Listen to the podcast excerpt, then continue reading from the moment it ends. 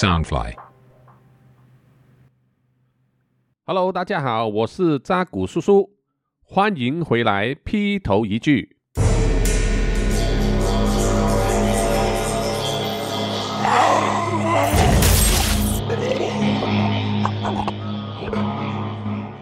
劈头一句呢，是由这个 Soundfly 声音新翅膀监制，全球发行。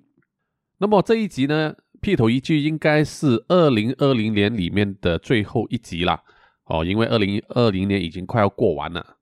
在我录音的时候还剩下两三天。那么在这一个非常的难熬的一年里面，发生了很多很多事情哦，很多令人意意想不到的事情。也很多转折，那么我也希望啊，大家能够跟我一样，就是在这种呃疫情的情况之下坚持下来哦，因为只有坚持下去才有希望，一定要挺过去啊，挺过才会有雨过天晴的时候。那么在本集开始之前呢，我照例要就是推一下啊，我们同一家 Sunfly 里面的另外一个 Podcast 叫做美股可支付哦，这一位。播客主啊，叫做教主杰利啊，他给我们很多在美股方面的投资的指导啊，一些资讯呢，非常的有用。那么扎古叔叔呢，也在今年就是八月的时候呢，有根据他的指示买了一点美股。那么到了圣诞的时候去查一下，诶，居然是有百分之二十二趴的这个成长哦，就是赚了百分之二十二。那么之前我投的只是小钱。所所以呢，哦，现在这个回报率非常的高，就是至少可以超过现在的通膨率啊，通胀。那么还有就是其他的什么银行利息啊、定存啊，那些全部都是啊不值一提。所以扎古叔叔呢，也是希望在二零二一年呢，就是会加大力度的去投资这个美股啊，来赚取更多的、更可观的回酬。那么让扎古叔叔叔叔在退休的时候能有更多的钱啊，能够养老。这样子，那么有兴趣的朋友可以去我们 Southfly 的网站，然后去追踪呃这个博客，叫做美股可致富。然后就是，诶，扎古叔叔本身当然也还有另外一个博客，叫做南洋奇闻。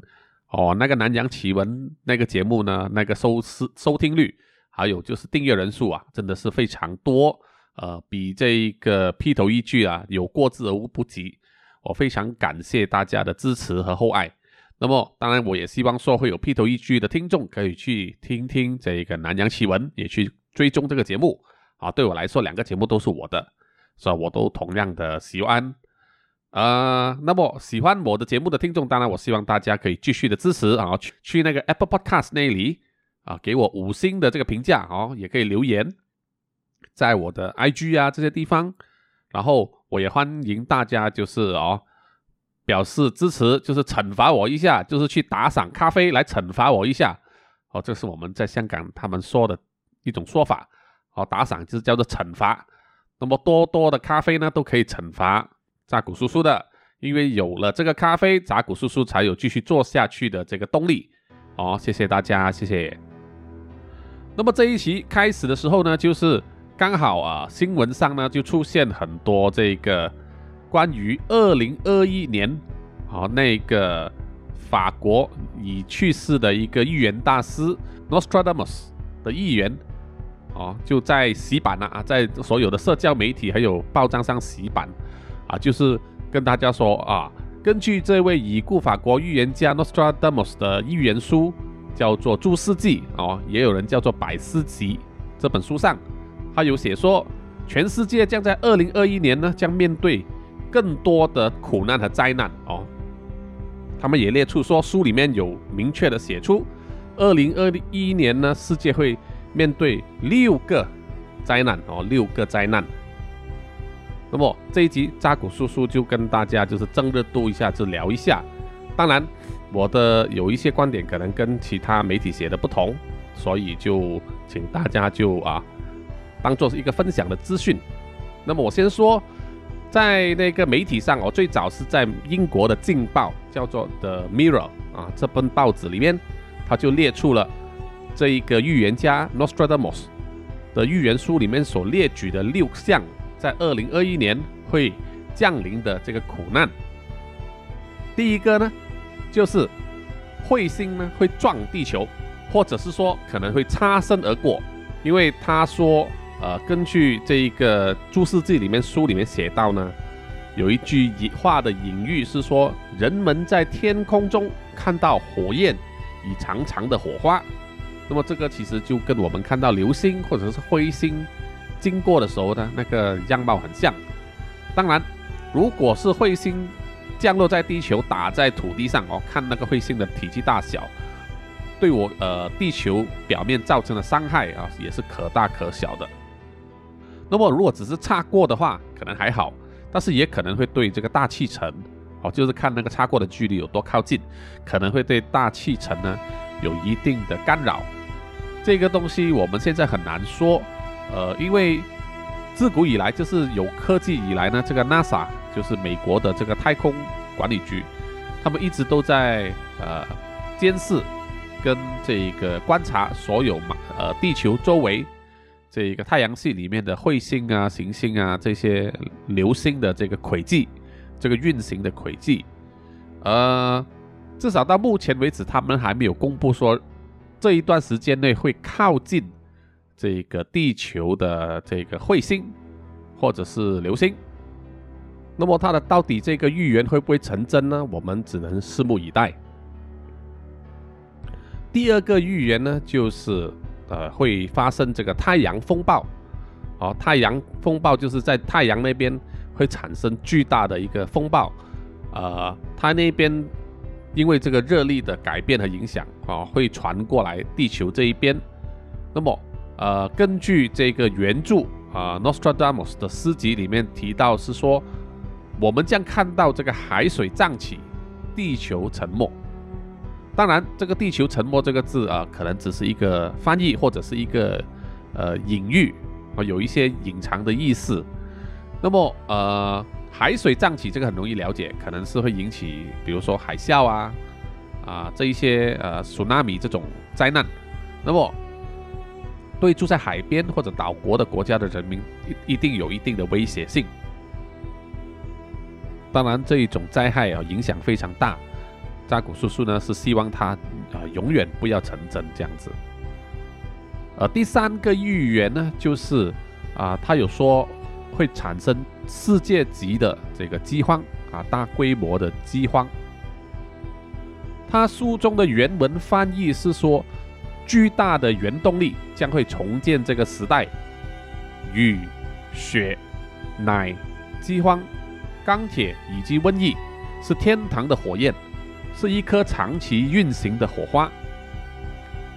那么这个原文其实有蛮多隐喻或者是解释的，可能不是很清楚的地方。雨就是下雨的雨啦，呃，就是我们的水源；血就可能是人类的血啦，就是人人命；奶应该就是指我们的食物；饥荒当然很容易明白啊，钢铁应该就是我们的所谓的工业或者是。呃，科技，饥呃，这个瘟疫，瘟疫当然大家都了解，现在大家都非常清楚啊，可能也是指这一个武汉肺炎，到现在都还没有啊，还在肆虐全世界。那么，呃，其实我也相信，其实现在全世界这个食物呃的生产，这个呃还有很多产量，其实在浪费之中。那么，人们还是有很多浪费食物的这个习惯。那么有一些国家呢，基本上他们本身呃也需要仰赖这个食物进口，哦没有办法做出口，所以我相信如果有一定情况的灾难发生而影响了食物呃的生产的话，农作物的生产，一定会有一些国家会面临饥荒啊，这个是肯定的。就好像说啊，某个大国就是对岸那一边，他们自称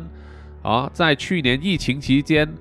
锁呃，就是封锁了这个行动这么久，他们依然可以大丰收。其实这个是有一点说不过去的，因为这些庄稼啊、田园都需要去灌溉、需要收成、需要整理嘛。好，好几个月都没有人去碰，居然还可以说是有大收丰收，这是什么鬼话啊？骗小孩的东西，那么只有当地人啊，那些脑袋都冲昏了的人才会相信。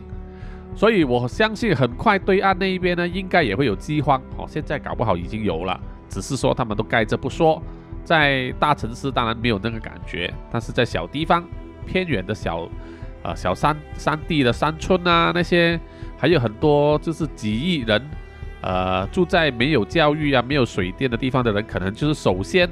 受苦的人。所以饥荒我一点都不觉得呃意外。那么第四点呢？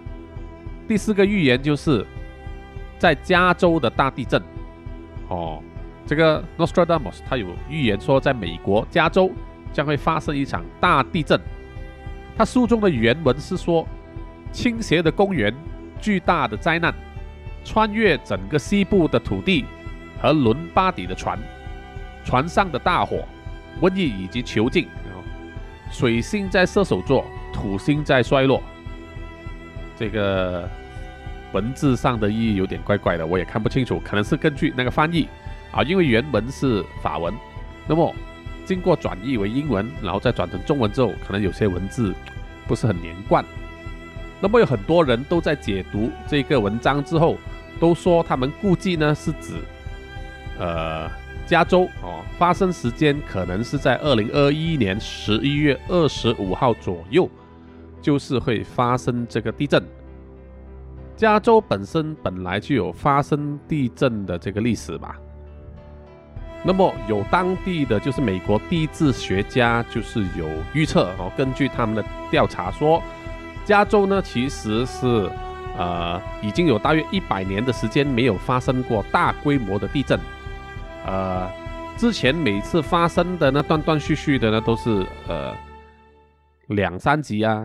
或者是四五级这种小规模地震，呃，对上一次，呃，我记得如果根据资料没有错的话，加州的地震是在二零一九年七月五号左右，在加州那一带附近有发生过规模是七点一级的地震，啊，但是那一个没有伤害到太多的民宅，所以他们估计说，呃，根据当地的地质活动，加州很可能会在未来呢发生一次大规模的地震。所以这个预言可能会成真，可能。好，Nostradamus 第五个预言呢，就是说会有那些军人的脑部呢被植入晶片。这一个嘛，你能说灾难嘛，也不算是。呃，因为其实这一个本来就是很早以前，呃，科幻小说里面就有的桥段，而且相信现在科技的研究。这个也是趋势了，就是说我们会发展什么 AI 呀，或者已经能够将那个半导体做的这么小，就是希望有一天能能够做这个所谓人体植入的晶片。现在已经可以植入皮肤上，哦，做这种辨识啊，或者是某一些呃探测扫描的用途。那么植入脑部，当然这个难度非常高，我相信，因为始终人的脑部，我们本身这几百年来都没有办法。百分百的了解人脑的运作，我们人脑本身也没有完全发挥所有的潜力，或者很多潜在的地方，所以我相信说要把晶片植入在军人的脑袋里，来提升他们各方面的这个能力，比如说作战能力啊、反应啊，或者是甚至是通讯啊这种东西，就好像做了一个新时代的这个超级战士啊，Terminator 这样的人。呃，我觉得有可能，对，在科技上一定会走向这个、这个、这个路线，而且在未来的时间，如果科技在进步的话，会甚至会延伸到所有的百姓啊，就好像那个，比如说电玩那个《Cyberpunk 2077》一样，或者是过去有很多电影都有做过类似的诉说啊，《The Matrix》啊，啊，《Johnny Mnemonic》啊，啊，那一些都是在人体里面植入电脑晶片而运行各种。呃，联网啊，或者是运算的功能，这些都不不会是天方夜谭的哈。我相信科技的能力，总有一天会做到。所以你说这个是灾难嘛？有可能，因为始终人本身就是一个不确定因素。一个人好人会做好事，坏人会干坏事啊，会做可能搞不好做恐怖活动，啊，会攻击人呐，还是什么东西，或者做下一些难以挽回的事情。所以这个可能会是灾难，说不定。但是在二零二一年要做到把人类的脑部植入晶片，我觉得以现在的半导体科技，或者是说呃在软体上的这个演算技术，我觉得难度很高了。我们现在还没有能做到这么好，所以我对这一个经呃这个预言的这个成真啊有怀疑。那么第六个预言啊，当然就是其实跟劈头一句这个 podcast 有关，就是。诺斯这么说，二零二一年就是会产生这个僵尸了啊！他是说，呃，原文上是这样写，就是说年轻人会越来越少，半死不活，以成就新的开始。因为怨念而死亡，它会使他人绽放光芒。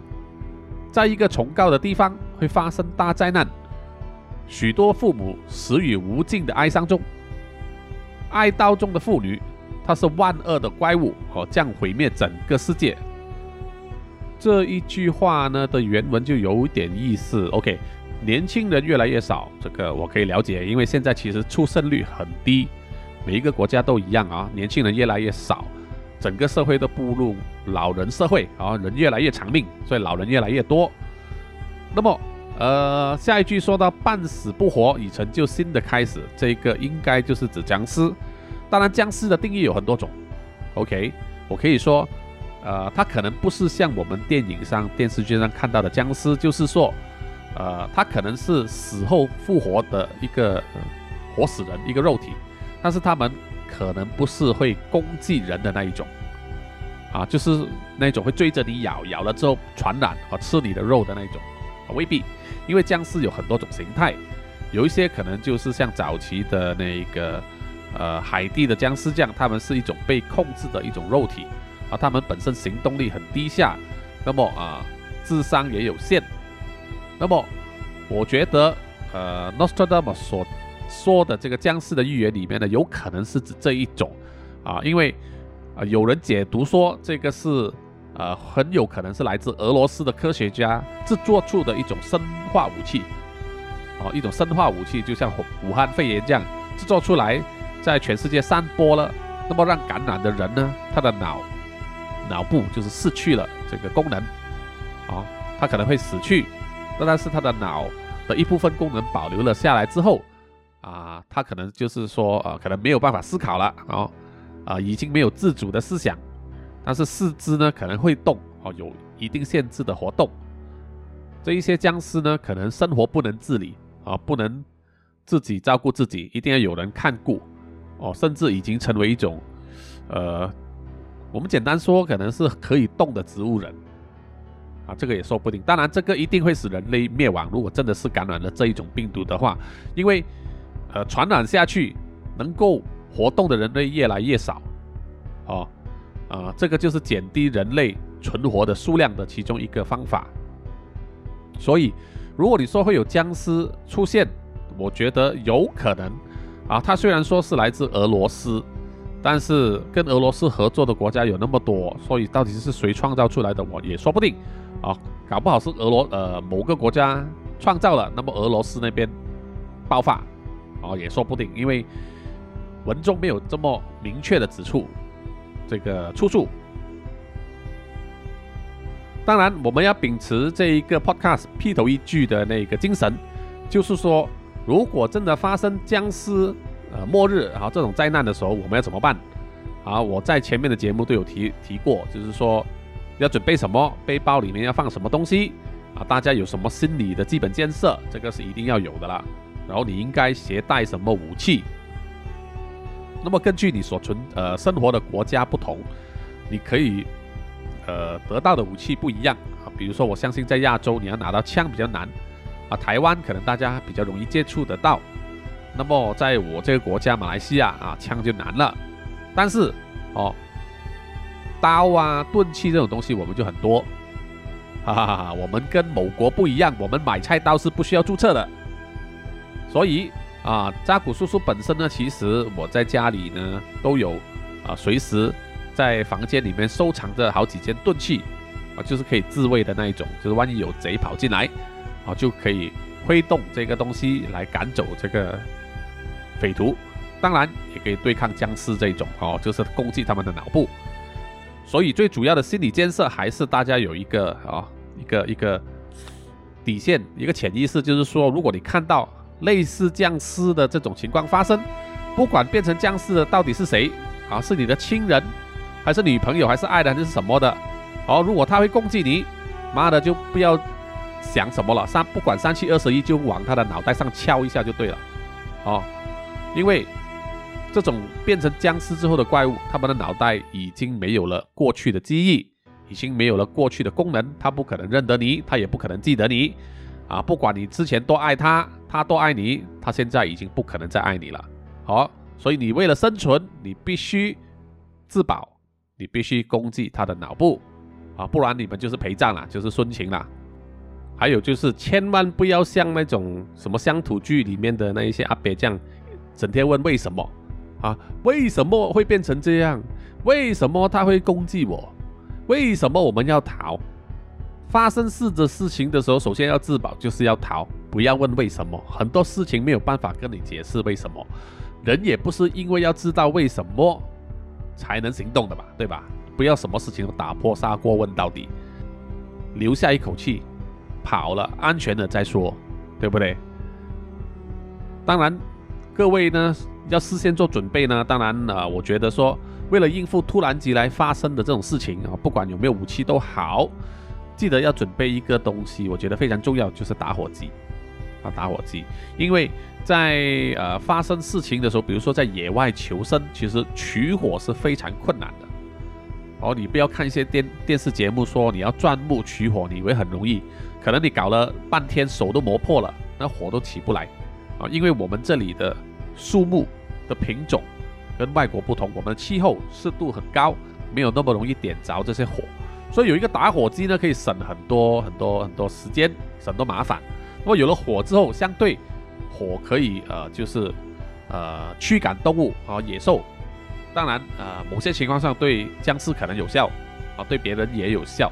所以打火机这个很重要，大家一定要带着哦，放在身上或者是一个包包里面。平时没有用都没有关系哈，因为打火机轻便啊，带着也不犯法。那么只是要小心不要晒到太阳罢了哈。那么。这一集劈头一句就到这边哦，就跟大家聊到这里。那么希望大家在二零二一年可以啊更加顺心顺意。那么疫情快快过去，让大家都可以继续啊做回大家自己的事情，可以继续去工作啊